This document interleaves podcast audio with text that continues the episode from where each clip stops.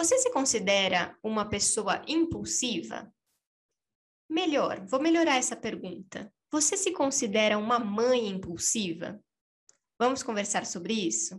Como ser mãe na era digital? Desconstruindo conceitos e preconceitos sobre maternidade e educação.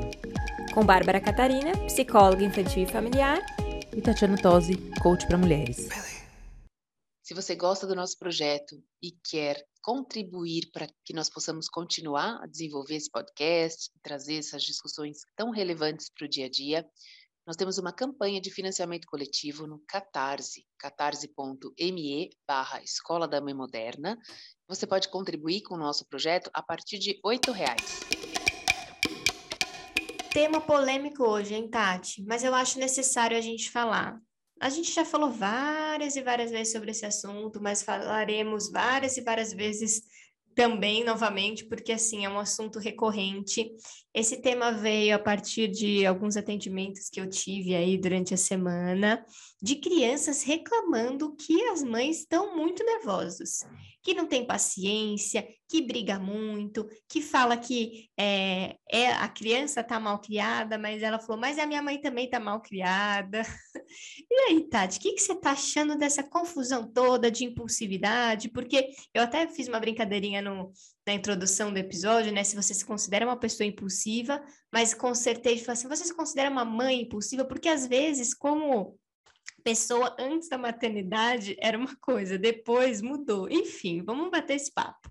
Nossa, eu nem tenho palavras para falar sobre esse tema, porque você trouxe, e aí na nossa conversa aqui, no nosso bate-papo, antes da gente gravar, eu me reconheci 100% nesse, nesse lugar aí dessas mães completamente sem paciência, é, e eu tenho conversado com amigas, e todas estão é, com, no mesmo barco, assim. Nós estamos realmente à flor da pele e as crianças também.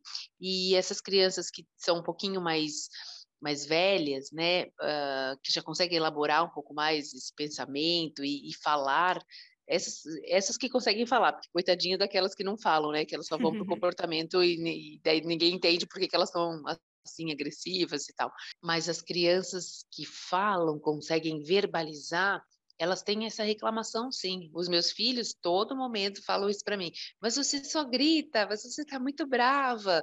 É, porque a gente está vivendo um cenário dessa impaciência, né? Então, mas é o que você falou, essa impaciência que não é, a gente acha que é só deles, mas não é só deles, né? É nossa. Essa troca tá muito tá muito difícil esse essa relação de tudo, né? De, do tempo de pedir, do tempo de espera, é, do que pedir.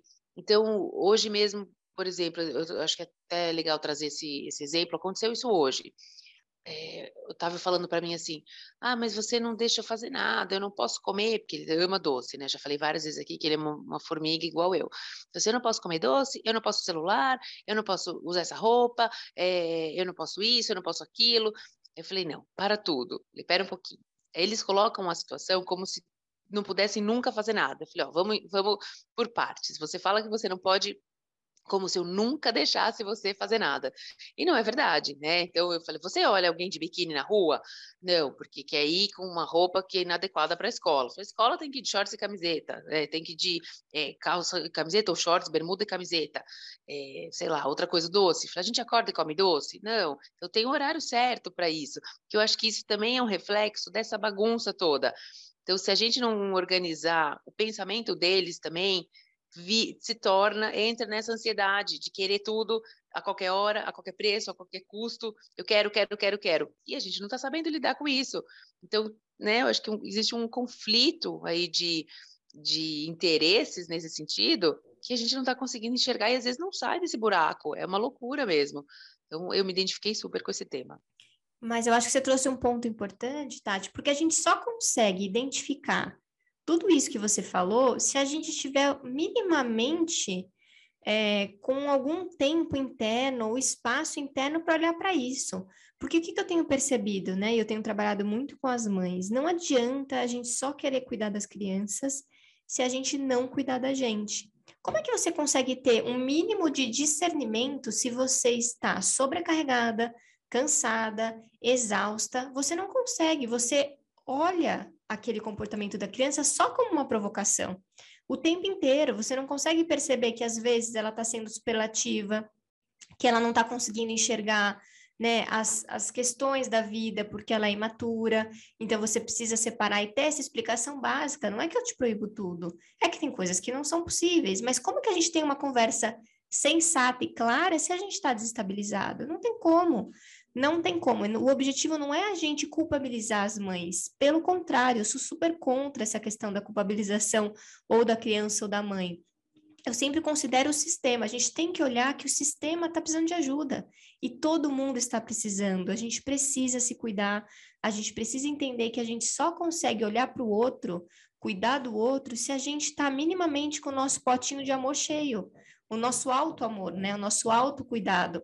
Porque como a gente vai dar uma coisa que a gente está vazio, e aí você vai dando, você vai dando, você vai dando, e o que acontece? A gente sente que a criança não dá de volta. Por que, que ela não dá de volta? Porque ela não sabe dar ainda.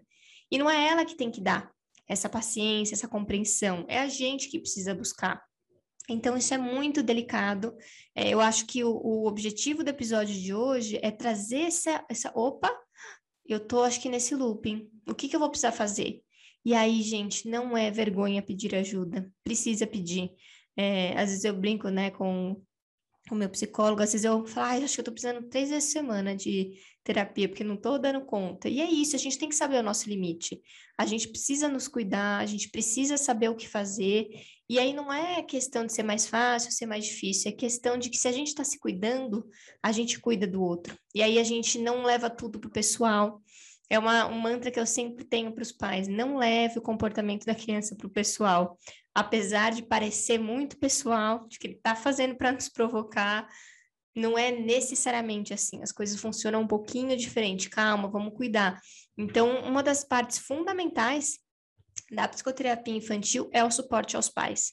Não tem como uma criança melhorar se os pais não se sentirem acolhidos e não se sentirem apropriados desse papel. E assim, gente, maternar é errar. E a gente é aprendiz o tempo todo. Se a gente não se permite errar, que é o, é o grande dilema dessa geração de pais, de que tem que acertar o tempo todo, a gente fica sobrecarregado e fica irritado, né? E aí tem as crianças, como a Tati falou, que são os meus mais velhos no consultório, que eles reclamam muito dos pais. Falam, ah, minha mãe não tem paciência de nada, ela não sabe conversar comigo, ela não sabe me explicar, tudo ela grita. Então, assim, é, eles também estão percebendo que as coisas estão difíceis. E aí eu dou suporte para os pais, mas eu também ajuda essa criança a se responsabilizar pelo próprio comportamento. Pegando esse gancho que você falou sobre essa geração de pais, né, onde nós queremos acertar sempre, né, isso tem trazido uma angústia muito grande e tem algo muito tóxico nisso que é eu tenho que, né? Ah, eu tenho que fazer isso, eu tenho que fazer aquilo para ser uma boa mãe, eu tenho que ouvir, eu tenho que respeitar, eu tenho que sentar no chão, eu tenho que brincar, eu tenho que controlar a hora, eu tenho, tenho fazer tanta coisa, sabe, para aprender, para ser uma boa mãe, que isso realmente traz uma uma angústia muito grande. Então, a partir do momento que a gente pensa, não pensa só no produto final, ou na consequência daquilo, é mais fácil da gente olhar para o percurso. Então, esse exemplo que eu trouxe hoje foi muito isso, onde houve um questionamento, né, lá, e aí eu falei, não, peraí, entende melhor isso. Por que, que, que você não pode fazer determinada coisa? Por conta disso, disso, disso. Mas se a gente já logo de cara pensa no que você tem que fazer para acertar, putz, aí você fica enlouquecida porque é tanta coisa. E a tecnologia, ela vem um pouco acelerar esse esse olhar para o que você tem, o que não tem, para as regras que são ditas, né? É Instagram, redes sociais, é Facebook, esses perfis que a gente segue. Então, tudo isso também traz um pouco um olhar distorcido desse lugar da mãe, dessa cobrança de eu tenho que ser uma excelente mãe, para isso tem que fazer isso, isso, isso, isso. Não dá, gente, a gente não consegue lidar com tudo isso. De novo, como a gente sempre traz aqui, esse olhar para o seu maternar de forma é, intuitiva, aquilo que você acha que é certo, que é errado, aquilo que você não abre mão, né? Como você gostaria de se relacionar, como você gostaria de construir esse caminho com seus filhos, que no, no dia a dia, se a gente não para para pensar nisso, a gente realmente é atropelado por esse monte de obrigações no final das contas acabam não levando a nada, né? Só trazem mais angústia e, e mais ansiedade e nos tornam uma mãe impulsiva, que é isso que a gente te, trouxe como tema geral, né, pra, do, desse podcast. Exatamente. Eu acho que, claro, melhorou muito essa questão da rede social, né? É, hoje já se fala muito mais sobre a realidade da maternidade, eu acho que isso ajuda, mas ainda assim é, tem muita cobrança, porque a gente olha aquele bebezinho perfeito, aquela coisa tudo maravilhosa, arrumadinha, aquela blogueira maquiada, você fala, meu Deus, o que está acontecendo comigo? Mas assim, melhorou, e aí a gente precisa se autoacolher, né? Ter esse lugar de falar, puxa, não é, acho que quem conhece o meu trabalho sabe que eu nunca, nunca cobro perfeição, nunca. Na verdade, eu sou a primeira pessoa que fala assim: ai, Bárbara, eu tô errando, tô errando, tá tudo ótimo, vamos lá. Então vamos seguir, vamos seguindo. Você tem que errar para aprender. E assim, eu acho que a gente precisa se acolher mais.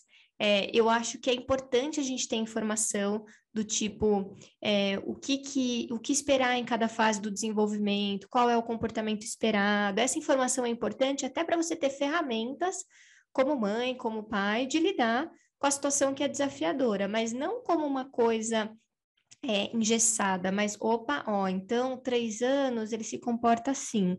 Se eu, se eu sei que se comporta assim, eu posso fazer diferente. Então, informação é importante desde que não venha com, tudo bem, então seu filho tem três anos e você tem que se agir dessa forma. Não, não tem que nada. Até porque cada criança de três anos é de uma forma. O que a gente precisa saber é ter a informação para que vocês se empoderem do processo de desenvolvimento. Então, acho que isso é importante para que a gente vá trazendo mais leveza, para que a gente vá ali é, conseguindo se acolher, se apoiar, parar de competir. Cada criança tem um ritmo, cada criança tem a sua própria forma, e a gente também precisa deixar as crianças serem crianças, sabe? Errarem. Elas vão ser imaturas quando? Adultas? Não, elas têm que ser imaturas agora, então vamos deixar elas serem imaturas e a gente vai aos poucos ali curtindo, porque realmente o tempo passa, mas quando a gente está no olho do furacão, essa frase também não é muito muito boa de se ouvir, né? Ai, vai passar. Falando, não, mas não tá passando. Não tá passando, você não tá entendendo que não tá passando. Com certeza. Olha, eu acho que se eu pudesse deixar duas mensagens assim finais para as mães, a primeira é respirem, né? Respirem porque não tá fácil para ninguém. Não, a gente tem de fato vivido momentos tensos e eu acredito que não é passageiro, né? Isso é só uma uma readaptação, um momento de vida que, que o mundo tem passado. Então, acho que a gente controla o que está na gente, né? A gente não controla os, alguns acontecimentos do mundo, o que está tá fora da gente. Então, o respirar é esse, é justamente essa, essa pausa para olhar. É fácil? Não, não é. Mas é necessário, assim, é importante, porque se a gente não, conscientemente, se a gente não pausa, em algum momento a gente vai ser pausado. Não tenha dúvida disso. Em algum momento, ou o corpo vai trazer uma doença, ou, é, ou mentalmente a gente acaba caindo num desgaste, num burnout. De alguma forma, essa, esse trem aí descarrilhado vai parar em algum lugar. Só que se a gente conseguir antes uh, ter essa, né, tomar essa atitude, para nós, como mães, né? Então, respirem e façam essa pausa consciente para trazer esse, esse olhar para si. Por mais é, complicado que possa parecer no dia a dia para algumas mães, mas é necessário. E a outra coisa, outra dica, né, última dica é, de fato, não se percam em informações que não são relevantes para vocês como mães. Se atentem a esse uh, a essa intuição, a esse olhar. É isso mesmo que o seu coração pede, que o seu coração te diz para fazer ou para agir dessa maneira. Não importa o que o que você ouviu, o que você leu, se você está insegura, então, volta para você como mãe, volta para sua essência, que eu acho que isso é o mais importante e que nos conecta com os nossos filhos e com as nossas necessidades uh, como mãe e para as necessidades como, com filhos, com os filhos também, né? Então conectem-se com vocês, com o coração, porque daí o maternar fica mais leve, com certeza. Bom, já finalizando aqui o nosso episódio, lembrando que a gente gosta muito quando vocês mandam mensagem é, com críticas, elogios, sugestões, a gente gosta de ouvir a opinião de vocês através do nosso e-mail contato arroba escoladamãemoderna.com.br ou pelo nosso site www.escoladamãemoderna.com.br. Até o próximo episódio.